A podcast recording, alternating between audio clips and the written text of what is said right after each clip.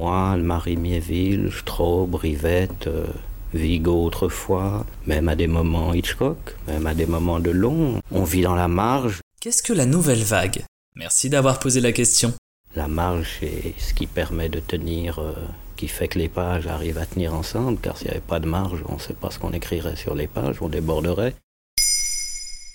En ce moment, on parle beaucoup de nouvelles vagues, mais plus trop de cinéma. Alors pour concilier les mondes, j'ai décidé de vous parler de la nouvelle vague du cinéma français, l'un des mouvements les plus importants et influents du 7e art. Vous savez, ces films qu'on dit d'auteur. C'est bizarre ton truc, que toute œuvre vient d'un auteur, non? Qu'est-ce qu'on entend par là? Bonne question Jérôme. Déjà, d'où ça sort cette idée? Eh bien, ce sont les critiques du célèbre magazine Les Cahiers du cinéma qui ont instauré cette notion de cinéma d'auteur, plus précisément ce qu'on appelle la politique de l'auteur. Ça sous-entendait de jauger un réalisateur par la continuité stylistique et thématique à travers sa filmographie, comme on pouvait le faire outre-Atlantique avec un Alfred Hitchcock par exemple. Et si je te demande qui travaille à la rédac des Cahiers du cinéma, je suis sûr qu'on va être surpris. Belle transition, Jérôme. Effectivement, tu as raison. Ces noms risquent de vous dire quelque chose. Si je vous dis Godard, Truffaut, Romer, Rivette, etc. Oui, avant d'être réalisateurs, ils étaient des critiques de films. Autrement dit, de gros fanats de péloche. Dans leur colonne, ça ronchonnait un peu sur l'académisme sophistiqué du cinéma français de l'époque. Mais ils ont fait plus que de se plaindre.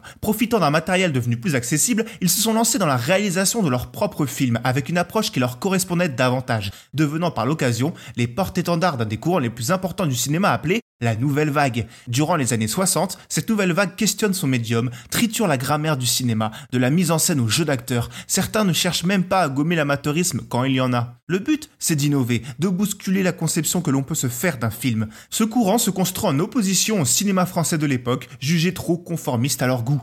Au feu les gros studios, les gros cachets et les grosses stars. Vive la lumière et les décors naturels, les acteurs inconnus qui improvisent, les budgets serrés et les nanas en bicyclette. Ce qui n'en fait pas forcément des films obscurs, abstraits ou élitistes, comme on peut parfois s'en faire l'idée. Il n'y a pas besoin d'avoir suivi un cursus de 3 ans en histoire de l'art pour se plonger dans ces films.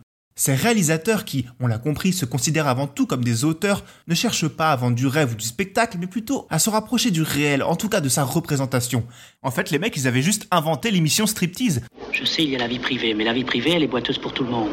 Les films sont plus harmonieux que la vie, Alphonse. Il n'y a pas d'embouteillage dans les films, il n'y a pas de temps mort. Les films avancent comme des trains, tu comprends Comme des trains dans la nuit. Mais on en est fier parce que ça vient de chez nous, mais c'est si important que ça? Cette nouvelle vague a éclaboussé l'international et influencera le cinéma mondial. Demandez à votre réalisateur préféré qu'il soit américain ou hongrois, il sera forcément fasciné par un film de la nouvelle vague. Aussi, peut-être grâce au charme exotique dégagé dans ces films, une certaine idée de la France. Et ce serait se tromper de croire qu'ils se ressemblent tous. On ne voit pas la même chose en regardant un Chabrol, un Varda ou un Romer. Pour résumer et continuer dans mes vaines tentatives de concilier les mondes, c'est peut-être dur à entendre, mais grâce aux critiques du cahier du cinéma, on peut dire aujourd'hui que Michael Bay fait du cinéma d'auteur. Et ça, c'est beau. C'est bizarre, mais c'est beau. Maintenant, vous savez. En moins de 3 minutes, nous répondons à votre question. Que voulez-vous savoir? Posez vos questions en commentaire sur les plateformes audio et sur le compte Twitter de Maintenant Vous Savez Culture.